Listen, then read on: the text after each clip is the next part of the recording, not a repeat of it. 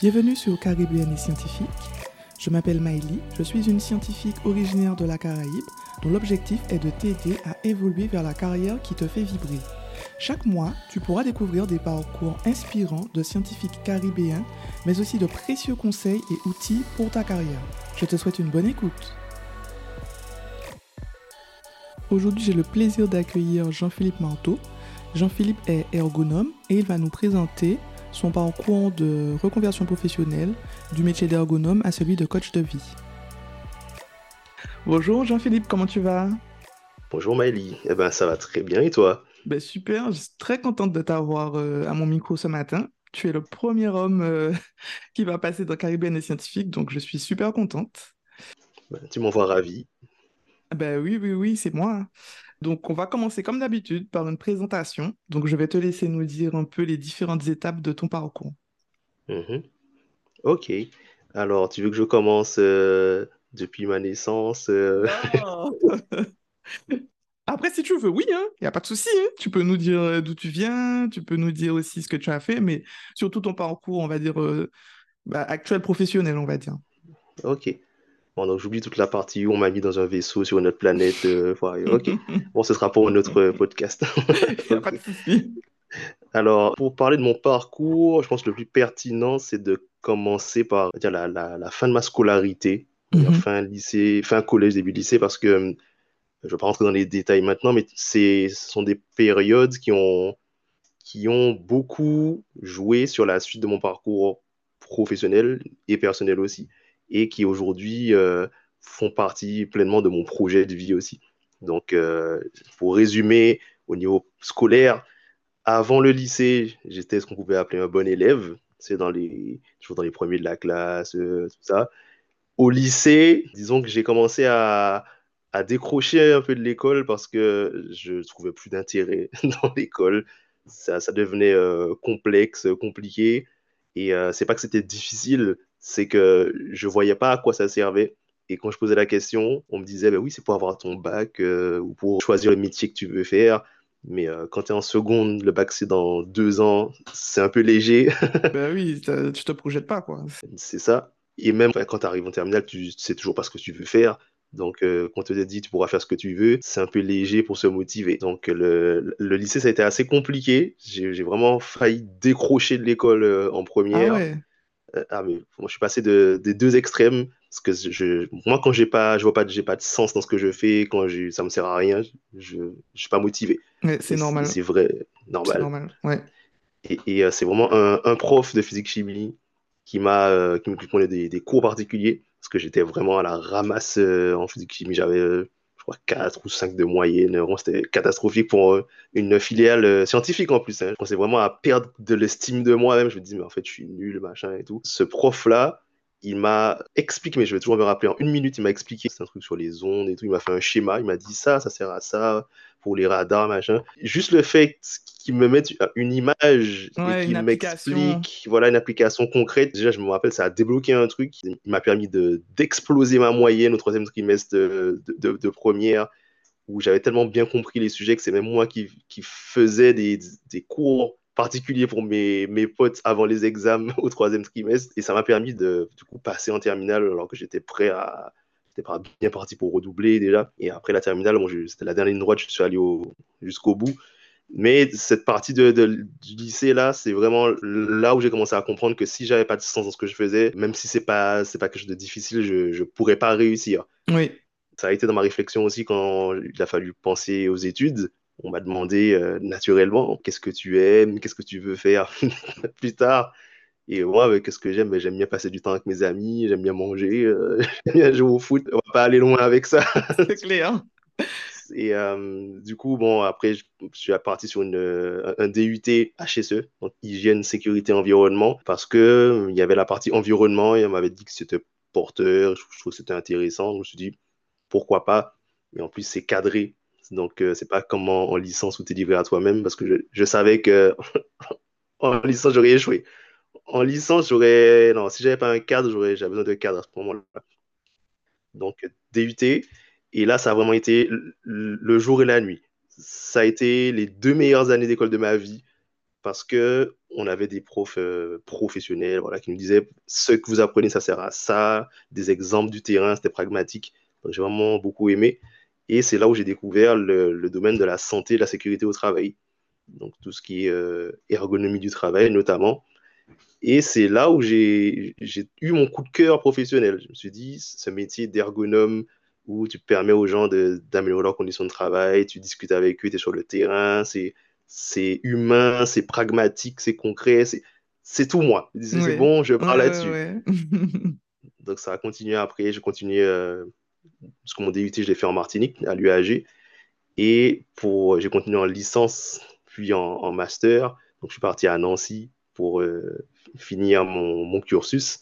Donc c'est là qu'on s'est rencontrés d'ailleurs pour euh, avoir ce diplôme d'ergonome du travail. Donc c'est là où mon, mon cursus s'est fini. Il y a eu la parfaite transition parce que mon stage de fin d'études, euh, je l'ai fait à l'usine de, Cronenbourg, en, Alsace. Et euh, c'est là où j'ai eu une offre pour ce qui allait devenir mon premier CDI euh, chez Danone, qui est parvenu aux oreilles de mes, mes collègues du moment, qui m'ont dit vas-y, postule, c'est vraiment. C'était une occasion en or. C'était une création de postes pour une cellule ergonomie France qui est en train de se créer.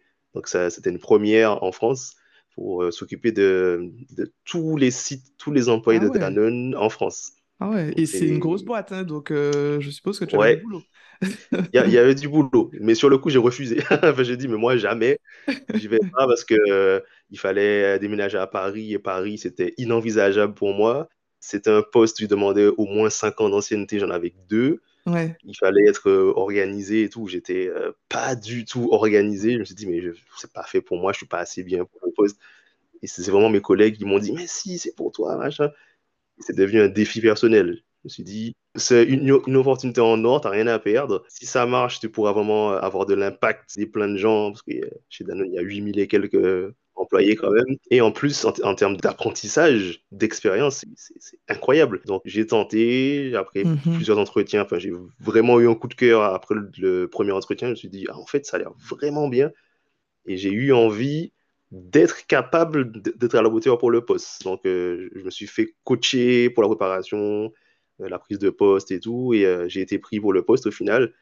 J'ai survolé les entretiens, enfin, j'avais quand même une bonne affinité pour les entretiens. Et j'ai été pris. Donc, déménagement à Paris, tout ça. ça. a été la décision qui a bouleversé ma vie définitivement. Mhm.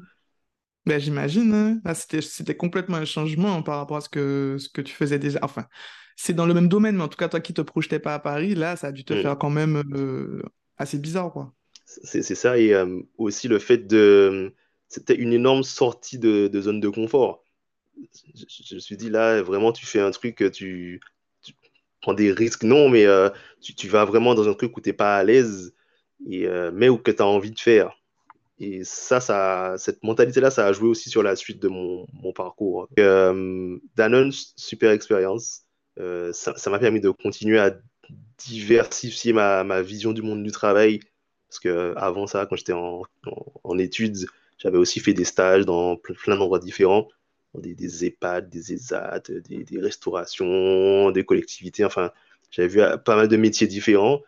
Et euh, chez Danone, il y avait des dizaines et des dizaines de métiers différents. Euh, je, crois que j'ai dû voir les trois quarts des métiers qu'il y a dans l'usine, du, mec qui va chercher le lait dans son camion, euh, dans les fermes, jusqu'au commercial qui va les vendre après. Super enrichissant. Le, cadre était vraiment top. on était soutenu, attendu. C'était une, une, boîte où l'ergonomie était au centre du truc. C'était pas, il fallait pas forcer comme dans certaines entreprises. Parce que c'est vrai que, là, alors moi, je connais un peu le métier d'ergonome. tu vas nous en parler tout à l'heure. Mais c'est vrai qu'il y a des boîtes qui s'intéressent pas du tout à ce domaine, en fait. Enfin, on n'en entend même pas parler. Enfin, je trouve que c'est intéressant quand même que tu aies réussi à être dans une boîte qui met autant en avant ton domaine d'activité. Mmh. c'était vraiment l'idéal. Parce que les conditions de travail étaient tellement importantes dans les, les, projets qu'elles faisaient partie du cahier des charges mmh des projets. C'est-à-dire, si ça, on cochait pas conditions de travail OK, le projet n'était pas validé. Donc, c'était euh, super en termes, d'expérience, d'apprentissage, euh, pour me développer et tout. J'ai appris autant en trois ans qu'en dix ans, vraiment, tellement j'ai eu des projets euh, variés, différents. Et alors, comment faire la transition? Disons qu'il y, a eu des choses qui ont commencé à se, passer, autant dans ma vie perso que pro. Et le Covid est venu euh, rajouter une couche à ça. Dans un moment j'étais déjà un peu. Euh, j'avais la, tête déjà pleine parce qu'il y a beaucoup de choses au niveau du travail, mais on s'en sortait. Le perso est venu se rajouter et euh, le, Covid, tout ça. Enfin, voilà. C'est venu renforcer ces, petites failles qu'il y avait dans ma vie pro où je commençais déjà à me poser des questions sur la suite de mon parcours, si j'allais continuer ou pas. Parce que j'aimais beaucoup mon travail mais je me voyais pas continuer dix ans comme ça. C'était assez particulier, j'adorais ça, mais c'est parce que j'avais pas de projet personnel, de projet de vie. Hmm, d'accord. Parce que j'allais te demander justement qu'est-ce qui, qu'est-ce qui faisait que tu te voyais pas continuer en fait. Il y avait des choses que j'avais pas identifiées, que j'ai identifiées par la suite. Mais en tout cas, euh, je sentais qu'il commençait à avoir un décalage par rapport à mon métier et moi, mais c'était pas encore clair. Mais en tout cas, ça, toutes ces choses-là m'ont amené en fin 2020 à euh, faire un burn-out. Un burn-out euh, globalisé, qui s'est concrétisé dans le travail, mais c'était euh, du, cumul de pro et perso. Ce burn-out s'est même concrétisé en une grosse dépression à la fin de l'année, qui a été assez violente aussi. Et après ça, donc, enfin, pendant cette période-là, vraiment j'ai fini littéralement au bout de ma vie.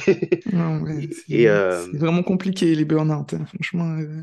Les burn-out pendant euh, le Covid, confinement, tout ça, c'était en l'hiver, c'était la totale.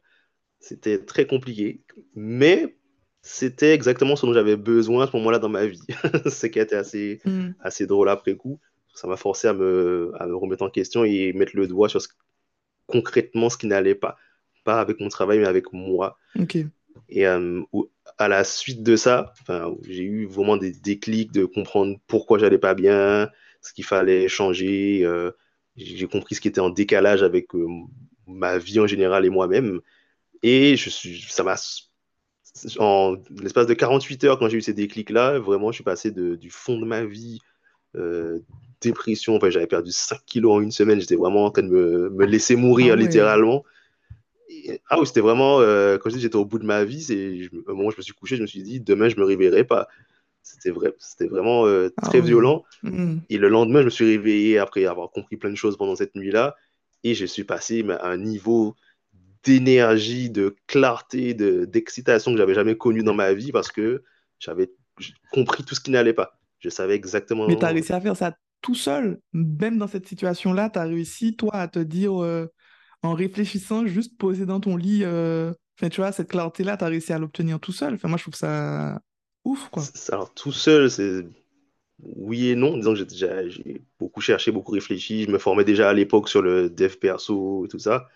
Mais euh, j'ai quand même eu du soutien d'amis pendant cette année-là qui m'ont permis, on va dire, de, de survivre mentalement jusqu'à avoir ce déclic. Parce que tout seul, je ne serais pas arrivé. Mais effectivement, ça a été euh, une introspection euh, personnelle. Oui, bah oui, quand même.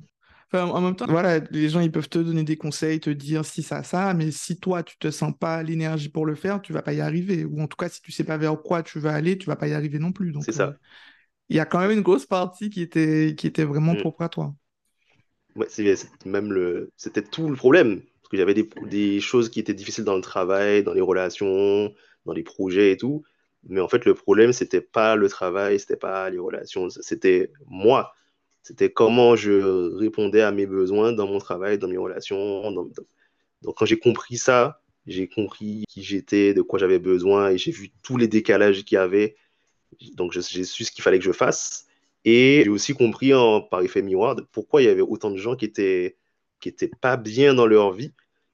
Et c'est ce qui est revenu à une frustration que j'avais dans le travail que j'arrivais pas à mettre le doigt dessus, c'est que dans mon ancien métier d'ergonome, enfin mon métier à ce moment-là, j'aidais les gens à, améliorer le, bien-être au travail, donc ils sont en bonne santé, mais je me rendais compte qu'il y avait beaucoup de gens qui étaient quand même malheureux. C'était assez frustrant, mais ça n'avait rien à voir avec le travail.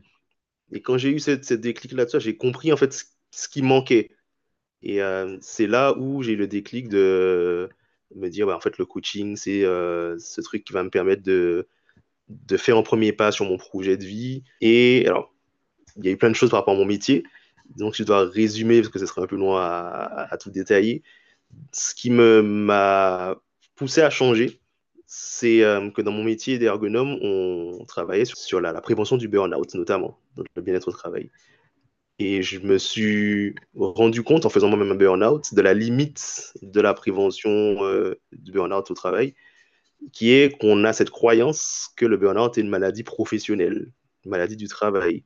Ce qui fait que quand on fait de la prévention, on, regarde les personnes comme des travailleurs. Si je dois caricaturer, comme, des, sacs de compétences qui ont besoin de manger et d'être en bonne santé pour continuer à travailler. On sait que les gens sont bien plus que ça. Alors que quand tu comprends que le burn-out, c'est euh, global, c'est un, un, symptôme général de quelque chose de plus global dans la vie de la personne, tu commences à regarder les gens comme des êtres humains à part entière, qui ont certes besoin de manger, mais qui ont aussi besoin de se réaliser en tant que personne, d'avoir de l'estime de soi, du sens dans ce qu'elles font. Et là, tu peux traiter le burn-out à 360 degrés. Donc, euh, pour répondre à ta, question, ce qui fait que j'ai, je me suis reconverti de l'ergonomie du travail au coaching de vie, c'est que je voulais avoir un impact plus global sur la vie des gens, pas seulement sur le, monde du travail, mais sur la société en général. Ok, ok, ouais, mais c'est super intéressant. Ton parcours, il est, il est génial. Je ressens aussi beaucoup de recul sur qui tu es de ce que tu nous, nous racontes. Et je trouve ça bien parce que je pense que maintenant, il y a beaucoup de personnes qui ne savent pas vraiment ce qu'ils sont vraiment, ce qu'ils veulent faire. Et je pense que c'est la base, comme tu dis, en fait, pour réussir à s'accomplir. Donc, euh, je trouve ça vraiment, vraiment super. Je te félicite pour ton parcours et d'avoir réussi aussi à surmonter euh, ce burn-out parce qu'il y a des personnes qui n'arrivent pas à surmonter le burn-out et qui restent assez longtemps euh, ben, sous l'eau, comme tu dis, quoi. Donc, mmh. voilà. C'est pour ça que je suis là. Effectivement, je sais que c'est pas facile. Maintenant que tu nous as parlé de ton parcours, de qui tu es et de ce que tu fais, est-ce que tu peux quand même nous dire un petit peu les missions d'un ergonome, ce que tu faisais à Danone par exemple? Bien sûr. Pour euh, résumer, le rôle de l'ergonome, c'est de s'assurer que le travail, que ce soit sur sa partie technique, humaine ou organisationnelle, réunit les critères nécessaires pour assurer la bonne santé physique et mentale des employés pour éviter les maladies professionnelles et les accidents de travail. Donc on travaille, euh, enfin, en tout cas chez Danone et dans mes autres euh, expériences, on a beaucoup travaillé sur la conception euh, en amont des lignes de production et tout, parce que c'est là où tu peux t'assurer que le matériel, l'organisation et tout répond aux besoins des, employés, mais aussi sur la correction, sur des ambiances de travail, température, lumière, tout ça.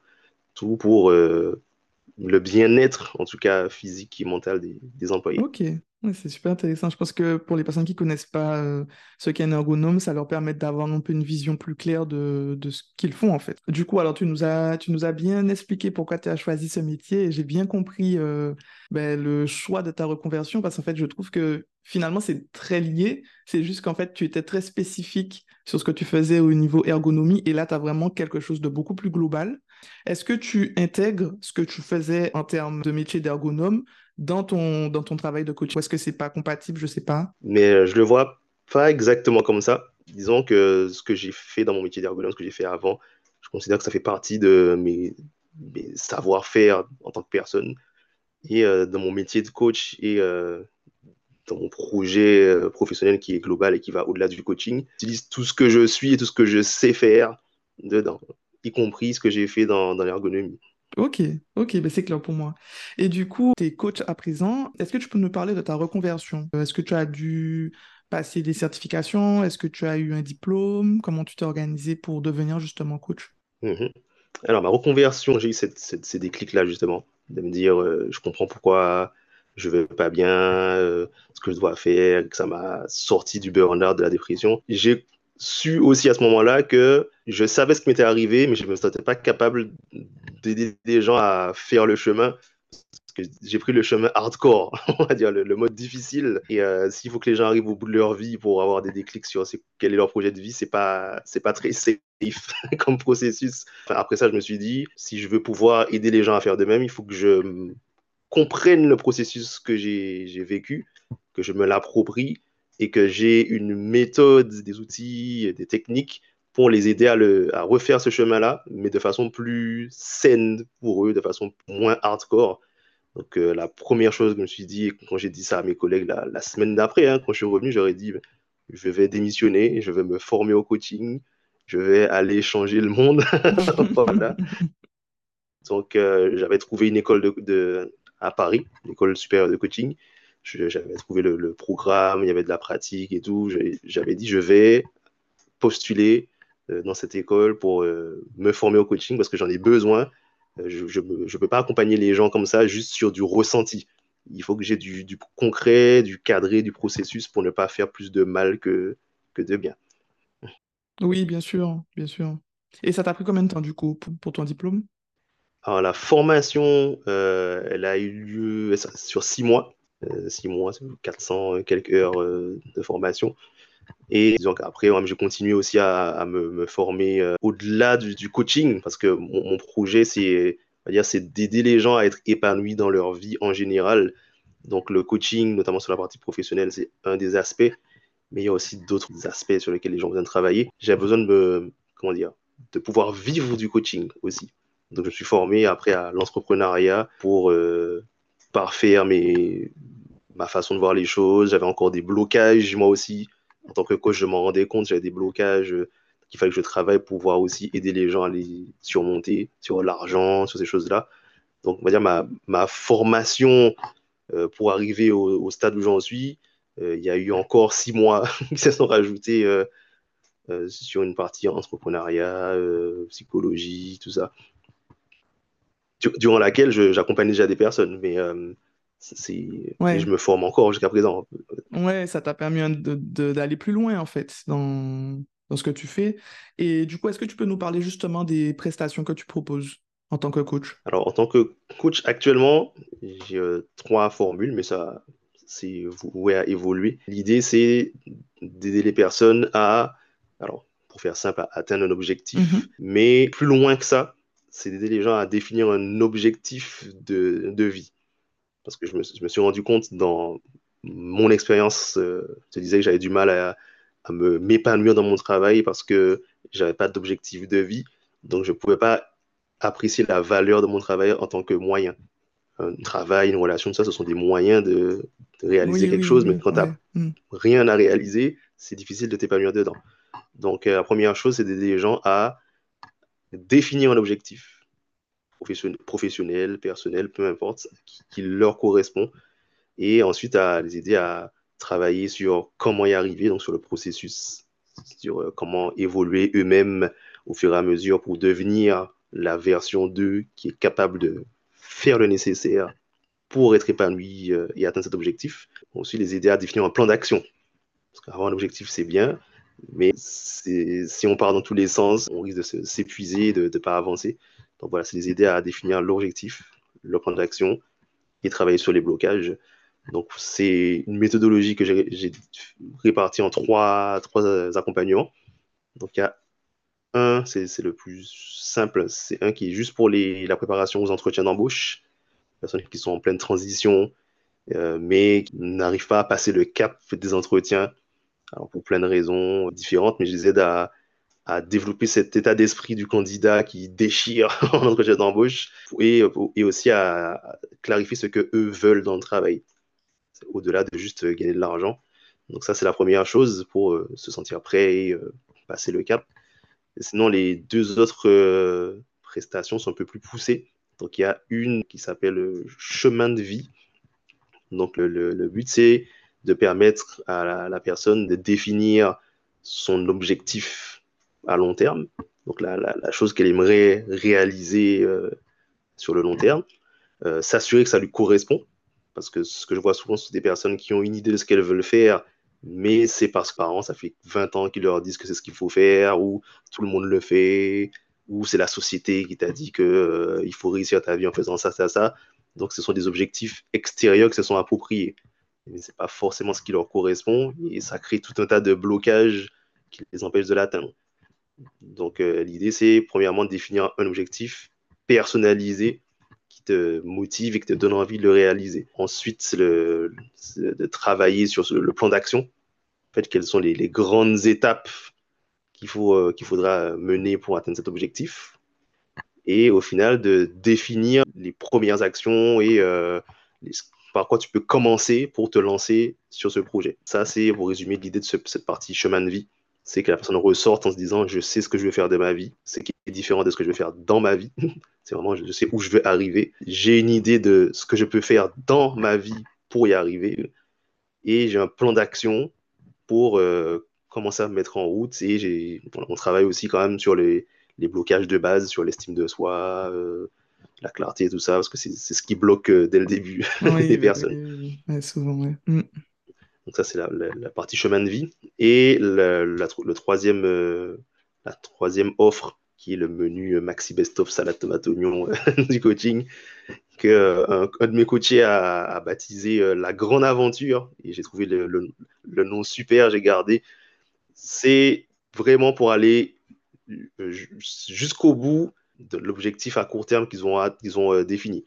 Donc le début c'est pareil, c'est qui suis-je, quelles sont mes aspirations, quel est mon projet de vie, euh, voilà, qu'est-ce qu'il me faut pour me sentir épanoui en tant que personne, qu'est-ce que je peux, je dois faire pour euh, me diriger vers ça et prendre du plaisir en chemin, voilà, rester motivé? la grande aventure, on va plus loin, on va vraiment sur de l'accompagnement, sur ok, au fur et à mesure quels sont les blocages, on fait le point sur les jusqu'à six mois sur comment tu avances sur ton projet. Ouais, c'est ce que, c'est ce que j'allais te dire. Je suppose que forcément, en termes de temporalité, la grande aventure, ça doit être celle qui dure le plus longtemps. C'est ça. C'est euh, un truc, il y a des personnes qui ont un peu de mal à, comprendre le pourquoi euh, ça dure longtemps ou qui ont, cette, qui ont vu des choses, on leur dit oui, coaching en deux jours, tu vas avoir confiance en toi, euh, tu vas atteindre tes objectifs.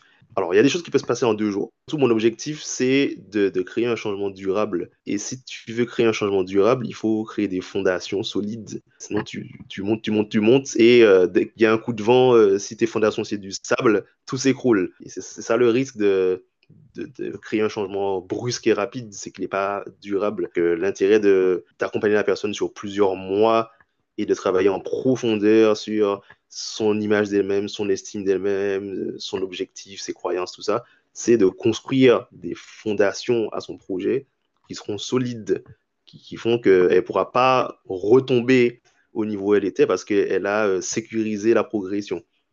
C'est pour ça que ça prend un peu de temps. Ben oui, c'est normal.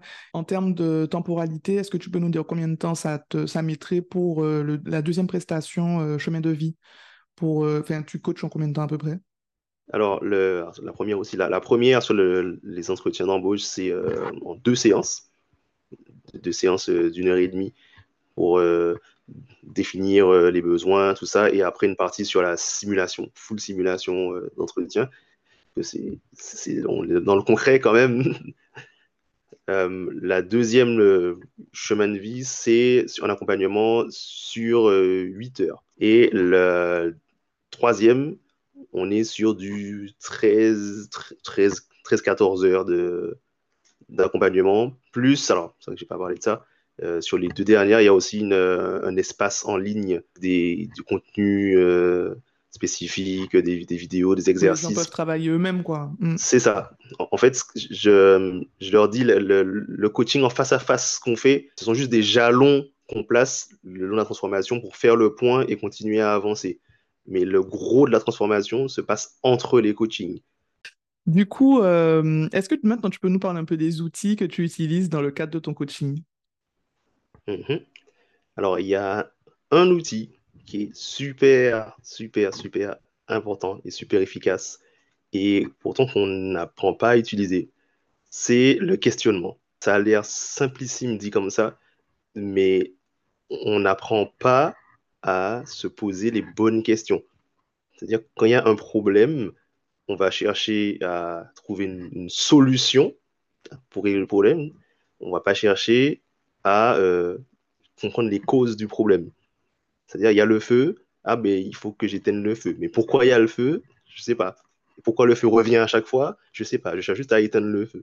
Donc euh, ça, c'est le, gros du coaching. C'est ce qui fait les, les plus gros, euh, les plus gros changements, c'est aider la personne à se poser les bonnes questions au bon moment, de la bonne façon.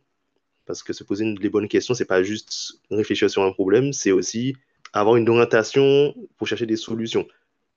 J'aime bien mettre l'exemple, c'est la différence entre se demander pourquoi ma vie est nulle et comment puis-je faire pour être plus épanoui dans ma vie. Ce sont deux questions différentes et tu auras deux réponses différentes. Ouais, il y a aussi une façon de se parler. Enfin, je pense que le langage aussi qu'on a vis-à-vis de soi va changer aussi en fonction de l'estime qu'on va avoir de soi-même. Parce que tu vois, les deux questions que tu as comparées, ça se voit. Enfin. Mhm, tout à fait. Et, ça, c'est à, plein de niveaux. J'ai un exemple que j'ai eu hier encore de, coaching. Une personne qui me dit, j'arrive, oui, mais euh, j'arrive pas à, euh, m'affirmer, à, à, dire non à cette personne euh, parce que j'ai pas confiance en moi, machin. Donc, comment faire pour avoir confiance en moi? Sur le papier, ça a l'air d'être une bonne question. Sauf que la question n'est pas au bon endroit. Dans ces exemples-là, la question, il y a un blocage chez quelqu'un, c'est de comprendre pourquoi il y a le blocage. Là, je disais, euh, mais qu'est-ce qui se passerait, par exemple, si tu réussissais à dire non à cette personne et à t'affirmer euh, Là, quand tu creuses la personne, dans ses croyances, euh, dire non, rejeter quelqu'un, c'est un jugement de valeur. C'est prendre que la personne n'est pas bonne, voilà. Donc en disant non, on a l'impression de faire quelque chose de mal. Donc là, il y a toute une reconstruction des croyances parce que la question, c'était pas pourquoi j'ai pas confiance en moi, c'est pourquoi j'arrive pas à dire. Ouais, je comprends. Je pense que tu veux dire. c'est super clair en plus, mais effectivement, on n'y pense pas. Enfin, surtout quand on a le problème, parce que je pense que quand on a, enfin, quand on n'a pas ce problème-là, on peut potentiellement avoir un recul, mais quand on est dans le truc, euh, je pense que c'est toujours plus difficile. D'où l'importance d'avoir des coachings. C'est ça. Et après les autres outils, parce que j'en ai des dizaines d'autres outils euh, sur euh, des, questionnaires, des, roues, des frises. En fait, ce sont juste des, outils pour approfondir la réflexion et le questionnement. Parce que si je, résume, le coaching, c'est juste du questionnement sur où je vais aller, comment y aller, pourquoi ça bloque. On trouve les réponses au fur et à mesure. Mais par exemple, quand tu as des personnes qui n'arrivent pas à répondre à ces questions-là, justement, par exemple, tu as un coaché qui arrive, qui te dit oui, je ne sais pas ce que je veux faire. Comment tu fais avec lui pour l'aider justement à trouver ce qu'il a envie de faire? J'ai ce genre de questions, mais en général, la personne, euh, on commence pas un coaching sur ça. Parce que le, prérequis pour faire un coaching, donc pour atteindre un objectif, c'est d'avoir un objectif. Donc, en général, euh, enfin, en général, toujours, la personne, elle vient en coaching, c'est pas avec un j'en ai marre de ça, mm. ou je veux pas ça, ou je sais pas ça, c'est je veux ça. Oui, mais t'as pas des personnes qui viennent et qui te disent je sais pas ce que je veux. Bah, il y en a qui, qui, me disent justement, qui me disent, bah, je sais pas ce que je veux et tout. Je dis, bah, si tu sais pas ce que tu veux, je peux pas t'aider. Parce que le, le, rôle du coach, c'est de t'aider à, à, obtenir ce que tu veux. je comprends. Donc, par contre, si tu viens en me disant, je veux savoir ce que je veux, ou je veux avoir un objectif, ou je veux euh, apprendre à me connaître pour définir mon objectif de vie, ou je veux. Mais si tu viens en coaching, c'est avec un je veux. Mmh mais c'est différent c'est avec ça que je peux t'aider à te poser les bonnes questions, à lever les zones d'ombre, à lever les blocages qui t'empêchent d'obtenir ce, que tu veux. Des fois, je ne sais pas ce que je veux. Et oui, ça revient, je ne vais pas te mentir, ça revient même, souvent. Mais euh, dans, ces, moments-là, enfin, si je dois résumer la façon d'aider les gens à savoir ce qu'ils veulent, bah, tout, en fait, tout le monde veut la même chose. C'est ça. C'est pour ça que je t'ai dit ça. c'est ça, c'est En fait, je sais pas ce que je veux. Si, tu sais ce que tu veux. Euh, une vie où tu es épanoui, où es, tu aimes ce que tu fais, tu es fier de toi, euh, tu as envie de te lever le matin. Voilà, tout le monde sait ce qu'il veut. En fait, ce que tu ne sais pas vraiment, c'est ce que tu dois mettre en place qui te correspond pour obtenir ça. C'est ça le, vrai sujet. Donc, quand une personne vient me dire je ne sais pas ce que je veux, je l'aide déjà à repréciser pour l'aider à comprendre qu'elle sait ce qu'elle veut. c'est pas l'objectif qui lui manque, c'est le moyen qui lui manque. Et là, on creuse, voilà, euh, ben, du coup, euh, pour savoir ce qui te correspond, il faut connaître de quoi tu as besoin pour te sentir épanoui en chemin, pour te motiver, voilà. Et au fur et à mesure, ça se précise. Mais déjà, aider les gens à formuler ce qu'ils veulent, c'est déjà un, un tiers du coaching, déjà. Tu m'étonnes. Ah, mais j'imagine, hein, j'imagine. Hein. Et justement, comme on a beaucoup parlé de burn-out au début euh, de l'interview, est-ce que tu es spécialisé en coaching pour aider les personnes à sortir du burn-out ou est-ce que c'est euh, pour tout le monde? Mm-hmm. Alors, on je suis spécialisé dans ce qu'on appelle la transition de vie, soit, euh, surtout professionnelle, mais aussi personnelle. Donc, je veux passer d'une situation pro à une autre. Donc, ça peut être je suis pas bien dans mon travail, je suis pas épanoui, je suis stressé, euh, j'ai la boule au ventre le matin, voilà, et j'aimerais euh, trouver un autre travail ou euh, réussir à postuler pour ce, job, voilà, pour avoir une situation dans laquelle je suis bien. Mais ça peut être aussi, je suis en burn-out total, j'ai envie de retrouver une situation professionnelle dans laquelle je, ne suis plus en burn-out, je suis serein, voilà. Donc, je suis pas spécialisé dans le burn-out, mais il y en a beaucoup. Et je, devrais peut-être me spécialiser, mais euh, j'ai pas pour faire ce, ce choix-là. Mais c'est pour ça, parce qu'en fait, en écoutant ton parcours, enfin, voilà, t'es es passé par là, tu sais ce que c'est, et ça me, ça me paraît tellement évident, mais après, effectivement, je peux comprendre que tu diversifies tes offres, surtout que tu es coach de manière générale, donc tu peux coacher tout le monde, donc je comprends euh, vraiment ton choix aussi, mais je trouve vraiment que tu as une forte spécialisation quand même, euh, burn-out, par rapport à, par rapport à ton histoire, en fait. Mm-hmm. On, alors, on, peut dire que je suis spécialisé, voilà, si, tu veux. En fait, la raison pour laquelle je je me voyais pas spécialiste, mais en fait, c'est faux. C'est parce que je parle, même quand les gens viennent en burn-out, on parle quasiment pas de burn-out pendant le coaching. Parce que souvent, les gens vont venir, oui, mais en fait, j'ai envie de sortir du burn-out, euh, euh, je suis pas bien, voilà. C'est contre-productif c'est contre-productif. Et c'est pour ça aussi sur mes réseaux sociaux, je parle pas tout le temps de burn-out, alors que sur les comptes spécialisés pour le burn-out, quasiment tous les posts c'est sur le burn-out. Mais avec mon expérience perso et des coachings, je me rends compte que c'est contre-productif de parler tout le temps de burn-out avec des gens qui veulent sortir du burn-out ou qui ne veulent pas être dans le burn-out, parce que ton esprit va là où tu l'envoies. encore une fois, savoir se poser les bonnes questions. Si tu es tout le temps en train de te demander comment ne plus être en burn-out, comment sortir du burn-out, comment ne plus être déprimé, comment ne plus avoir la flemme d'aller au travail, tout ça. Tu te concentres sur ce que tu ne veux pas dans ta vie, bah, du coup, tu vas rester dans ça. En fait, c'est assez paradoxal, mais quand tu te concentres sur ce que tu ne veux pas dans ta vie, mm. tu restes dedans. c'est assez logique, je trouve. Hein. Ben oui, puisque tu donnes tous les, toute ton énergie, c'est ça, en fait.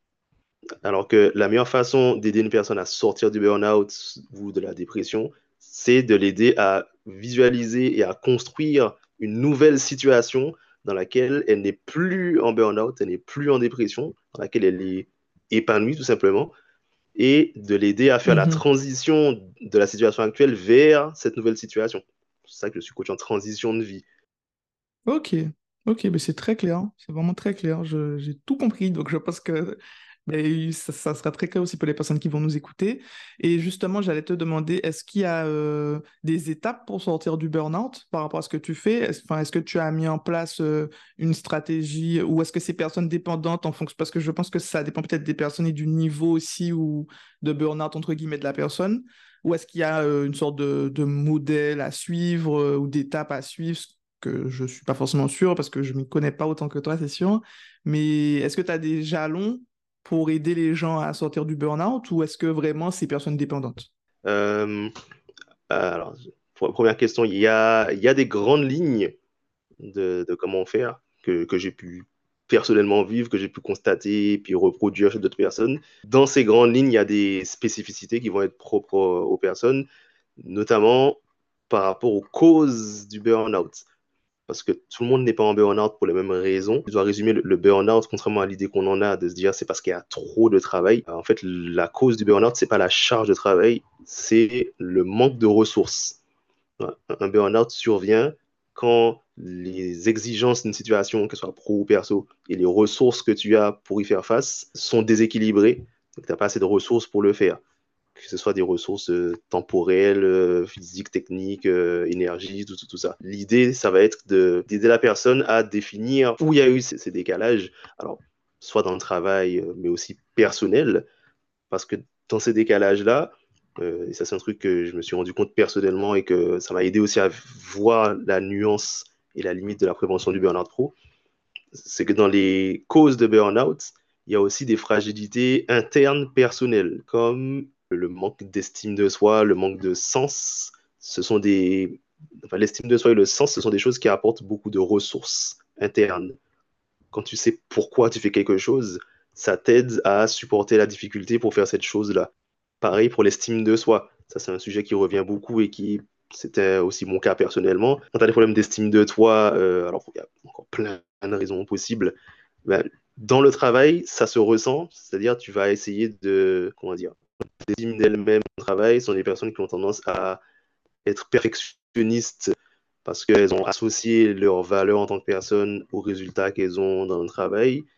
Ce sont des personnes qui vont se, donner à fond en général ou qui vont euh, ne pas oser aller demander euh, de l'aide ou des ressources parce qu'elles estiment que euh, si tu demandes de l'aide, si tu déranges les gens, ça fait de toi une mauvaise personne. Enfin, voilà, il y a plein de choses dans l'estime de, soi qui font que ça, ça crée un terrain favorable au, burn-out. Donc voilà, mon, mon image pour travailler sur le burn-out, c'est, euh, imagine un bâtiment. Si, toi tu es un bâtiment, ton bien-être physique, mental, c'est la paroi extérieure des bâtiments, les murs extérieurs, la façade, et ton épanouissement, ça va être les murs porteurs à l'extérieur. C'est le sens, l'estime de toi, euh, la réalisation. Et euh, c'est important de travailler sur les deux. C'est pour ça que je me suis recommencé dans le coaching. Parce que dans le, la prévention euh, du burn-out professionnel que j'ai pu voir, on travaille beaucoup sur le bien-être physique, mental, mais beaucoup moins sur l'épanouissement. Ce qui fait que bah, un bâtiment, il peut avoir une façade abîmée. Si les murs porteurs sont solides, il tient debout. Alors qu'il peut avoir des meilleures façades, des façades les plus solides. Si les murs porteurs lâchent, le bâtiment s'effondre. Et c'est ce qui, c'est ce qui m'est arrivé. J'avais des conditions de travail incroyables. J'avais rien à reprocher au job, mais j'avais des, des, problèmes avec moi-même. Donc, euh, ça a fini en burn-out. Donc, euh, voilà l'image du burn-out, c'est euh, travailler sur, sur ses causes. Et ensuite, encore une fois, c'est définir quelle, quelle est la situation qui correspond à la personne. Si elle est en burn-out, c'est qu'il y a des choses dans la situation actuelle qui ne sont pas compatibles avec son bien-être. Donc, mais avant même de les résoudre, c'est réfléchir à quelle est la situation dans laquelle elle n'a pas ces choses-là et voir comment faire la transition. comment, euh, qu'est-ce qu'il faut enlever, qu'est-ce qu'il faut rajouter euh, pour, pour arriver à cette situation dans laquelle elle n'est pas en burn-out. Donc, euh, ça peut correspondre à tout le monde. Il y a juste une limite que je me suis mise. J'accompagne pas les personnes qui sont en, en plein dans le burn-out, dans la phase chaude. Parce que c'est une phase dans laquelle la priorité, c'est de prendre soin de soi, de lâcher prise, de vider la tête. C'est pas le moment où on, doit chercher des solutions. C'est le moment où on doit prendre soin de soi. Donc, c'est pas le meilleur moment pour faire un coaching une, fois que l'incendie est éteint, la personne est déjà un peu plus disposée à, réfléchir, à trouver des solutions. À partir de là, on peut travailler ensemble. Ok. Mais pour toi, du coup, il y aurait combien de phases euh, si tu devrais, devrais définir pour le burn-out Pour sortir du burn-out? Euh, Non, euh, pour, je ne sais pas si c'est pour sortir, mais en tout cas, ce que tu nous as dit qu'il y a une, zone où la personne doit juste prendre soin d'elle, donc je suppose qu'il y a des phases où c'est un peu plus calme il y a des mhm. phases où c'est un petit peu plus chaud, chaud comme ce que tu viens de nous dire. Euh, dans le burn-out, je crois que j'ai déjà entendu parler de pré-burn-out mhm. aussi, euh, avec des signes d'alerte, des choses comme ça. Est-ce que tu pourrais nous dire euh, si tu sais le, un peu grossièrement les étapes? Alors, on va dire qu'il y a des étapes, il y a, trois étapes on va dans le burn-out. Il y a la, phase d'alerte, effectivement, où on commence à avoir des, des signes qu'on tire un peu sur le corps, sur le mental. Euh, il va y avoir de la, fatigue, du manque de concentration, tout ça. Donc, c'est le moment où, si on, lève le pied à ce moment-là, ça va. Il y a la phase de résistance. Donc, la phase vraiment où on commence à, pousser, à sentir qu'on arrive moins à atteindre ses performances maximum, euh, on commence à, forcer. Et il y a la phase d'épuisement, où là, vraiment, on est tombé dans le burn-out. C'est le, corps à, à lâcher. Euh, parce que le, le burn-out, je lutte beaucoup là-dessus aussi pour changer l'image du burn-out. Euh, c'est pas une maladie, c'est un symptôme. Le, burn-out, c'est comme la fièvre, c'est une réponse de ton corps pour te protéger, pour que tu arrêtes de faire ces choses qui te font du mal. Mm-hmm. Donc, ce sont les trois phases qui mènent au burn-out. Et une fois que tu y es, euh, pour moi, les phases pour en sortir, c'est bah, arrêter déjà les choses qui te mise dans le burn-out. Et après, c'est construire une nouvelle situation avec des, un environnement euh, physique et mental plus sain et euh, stable et personnalisé pour éviter de retomber dans le burn-out. Donc ça, ça passe par travailler sur soi, sur ses fragilités internes, tout ça, pour ne pas juste euh, aller faire un burn-out ailleurs. C'est ce qui se passe souvent chez des ben personnes. oui, oui, oui, oui. Donc toi, tu travaillerais plus avec les personnes sur les deux premières phases, pas dans la phase d'épuisement, si j'ai bien compris. Alors, soit dans les deux premières phases, avant le burn-out, soit après euh, la phase euh, d'épuisement. parce que quand, tu es dans la phase d'épuisement, c'est vraiment, dans, de mon expérience en tout cas, tu es une loque, en fait, vraiment, c'est t'as aucune concentration, t'arrives pas à réfléchir, j'arrive même plus à parler correctement. vraiment, ton cerveau est en flamme, tu, tu peux plus l'utiliser. Ouais, là, c'est au repos. C'est pas là où tu as des, des, solutions. Après, quand tu as pris le temps, tu as soufflé, etc., c'est là où tu es déjà plus disposé à réfléchir à comment créer une nouvelle situation plus saine. Mais bon, ça, je le sens quand j'ai discuté avec les personnes, je vois où elles en sont euh, en général. Oui, bien sûr, bien sûr. Mhm. Ok. Et justement, euh, alors tu nous as dit que tu es coach en transition.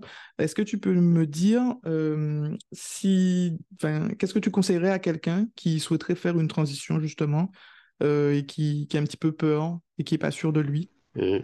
La première chose, c'est que c'est normal d'avoir peur, parce que le changement, c'est quelque chose qui fait peur. Euh, la première chose que je conseillerais, la première chose que je dirais, c'est qu'il n'y a pas de bon moment pour un changement. Il n'y aura pas de moment parfait. Il y aura toujours euh, quelque chose euh, qui manque, etc. Le meilleur moment, c'est le moment où tu as envie et de l'énergie pour le faire. Donc, c'est maintenant. Parce que demain, c'est pas sûr. Donc, ça, c'est la première chose.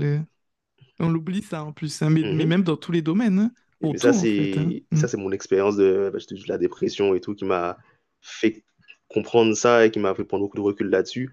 Je me suis rendu compte que tout ce qu'on vit dans notre quotidien, euh, vouloir gagner de l'argent, vouloir faire plaisir aux gens, euh, euh, ne pas prendre de risques, tout ça, ce sont des choses qu'on fait pour rester en vie.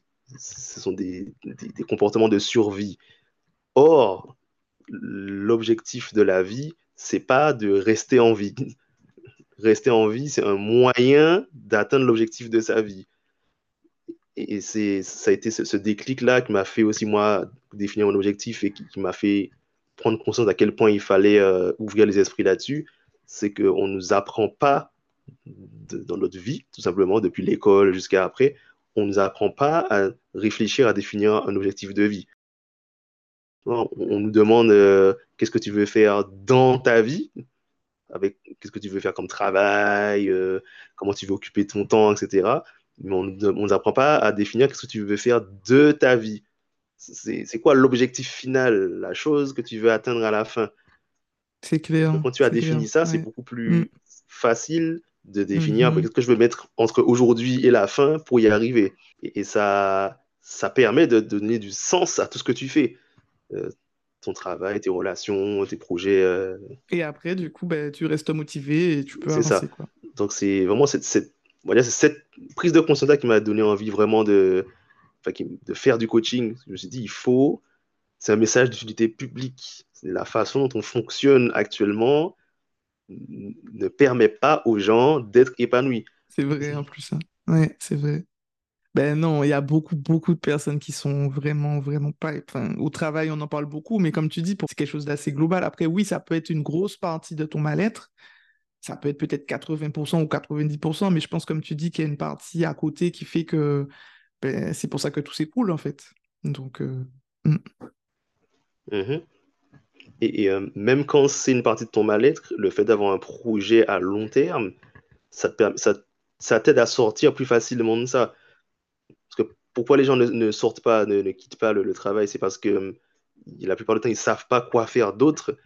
Parce que avoir ce travail, avoir la sécurité, le CDI, c'était la finalité. Ce n'était pas un moyen d'avancer. Donc, euh, définir un projet de vie, ça évite beaucoup de choses euh, dans la vie. Et surtout, quand tu as défini un processus qui te correspond, ben, dès que tu vois que le moyen que tu utilises ne te permet plus de satisfaire tes besoins, c'est que c'est un moyen qui ne te correspond plus. Tu changes. Ouais, ouais, c'est, c'est, c'est clair, c'est vrai. Ça a beaucoup m'aider, même moi, euh, dans ma vie, je pense, euh, cet épisode, parce que franchement, tu, tu donnes de très bons conseils. Et justement, euh, si on veut suivre tes actualités ou être coaché par toi, comment on fait? Mhm. Alors, mes actualités, je suis très actif sur Instagram, sur la page Ignis Coaching, donc I-G-N-I-S Coaching. je commence à partager un peu plus sur YouTube mais c'est moins régulier, il faut que je m'y mette. Et euh, sur LinkedIn, sur euh, Jean-Philippe Marteau, parce que c'est là où il y a beaucoup de personnes qui en ont besoin aussi. Donc, euh, c'est là où tu peux trouver mes actualités et me contacter, tout simplement, soit en message privé pour, pour échanger ou pour qu'on se prenne un créneau pour discuter, soit réserver directement un, rendez-vous découverte qui est offert par téléphone pour qu'on prenne le temps d'en discuter.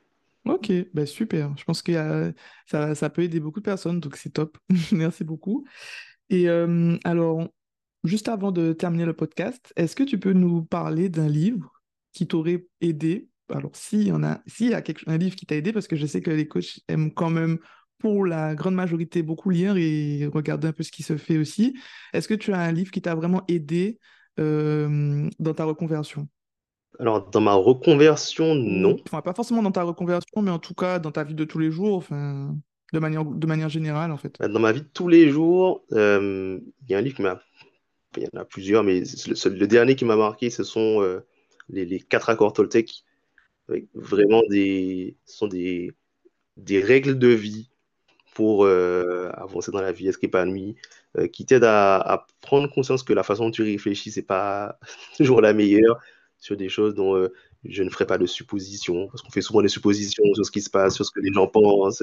La parole que j'aurai envers moi-même sera impeccable, parce que la façon dont tu parles euh, joue beaucoup.